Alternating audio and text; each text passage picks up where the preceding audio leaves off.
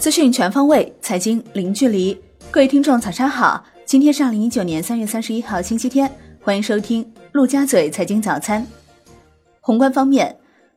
国家税务总局表示，坚决查处第三方借减税降费服务巧立名目乱收费行为。即日起至五月三十一号，迅速在全国税务系统开展为期两个月的第三方借减税降费服务巧立名目乱收费行为专项排查整治。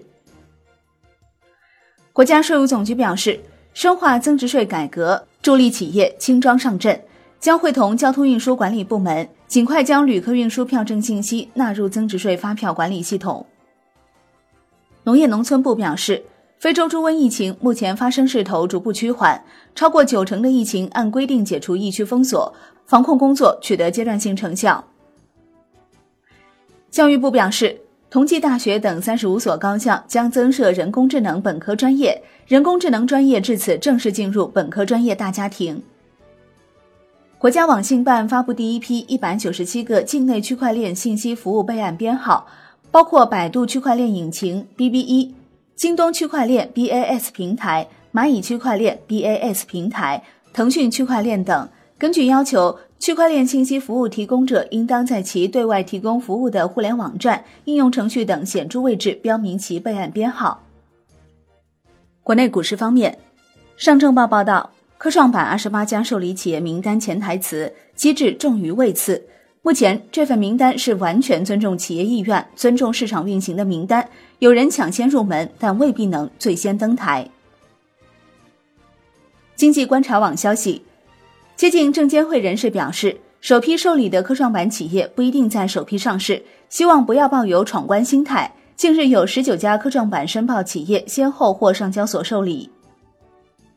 上交所官网显示。烟台瑞创微纳技术股份有限公司、武汉科前生物股份有限公司、江苏天耐科技股份有限公司已获上交所问询。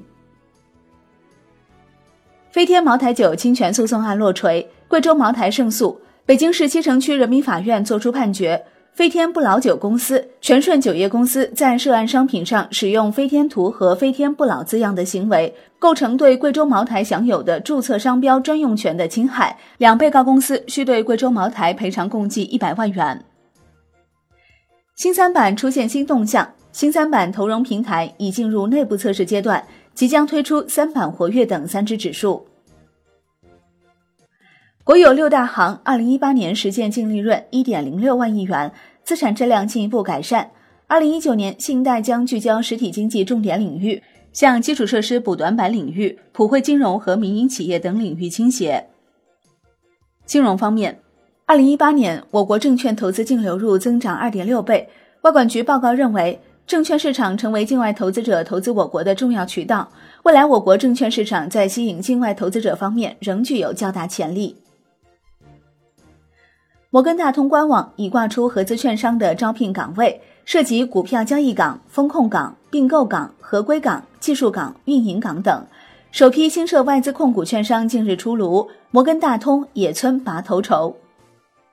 产业方面，工信部原材料司巡视员吕桂新表示。二零一九年将对钢铁产能违法违规行为高发易发的重点省份组织开展一次巩固化解过剩产能成果抽查，对钢铁产能违法违规行为保持露头就打的高压态势。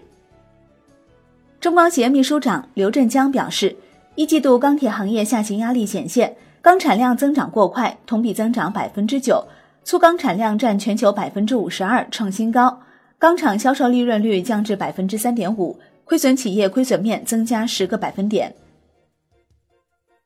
二零一九年，天津首家市管企业混改签约，引入国家电投增资入股百分之五十三点三股权，成为华泽集团的控股股东。这标志着华泽集团成为天津市第七家完成混改的市属一级企业集团。全球首个行政区域五 G 网络在上海建成并开始试用。全球双千兆第一区开通仪式在上海市虹口区举行，上海市副市长吴清拨通了首个 5G 手机通话，标志着上海成为全国首个中国移动 5G 试用城市。菜鸟、易流、阿里云等发起成立数字化供应链生态联盟，横跨智慧物流、智能制造、技术服务等多个领域。海外方面。二零一八年四季度，美国 GDP 年率增长百分之二点二，低于百分之二点六预估值。经济学家认为，随着特朗普政府减税政策的刺激效果逐步消退，以及美联储逐步加息和金融环境收紧，美国经济增长大幅回落是必然的。国际股市方面，欧洲多国三月三十一号起将进入夏令时，届时欧洲金融市场的交易时间将较冬令时提前一个小时。欧洲旅游业巨头德国图意集团称，波音737 MAX 系列客机的停飞将重创集团利润。如果近几周内还不知道波音737 MAX 系列的复飞时间，集团2019年的亏损可能高达三亿欧元。好的，以上就是今天陆家嘴财经早餐的全部内容，感谢您的收听，我是林欢，我们下期再见喽。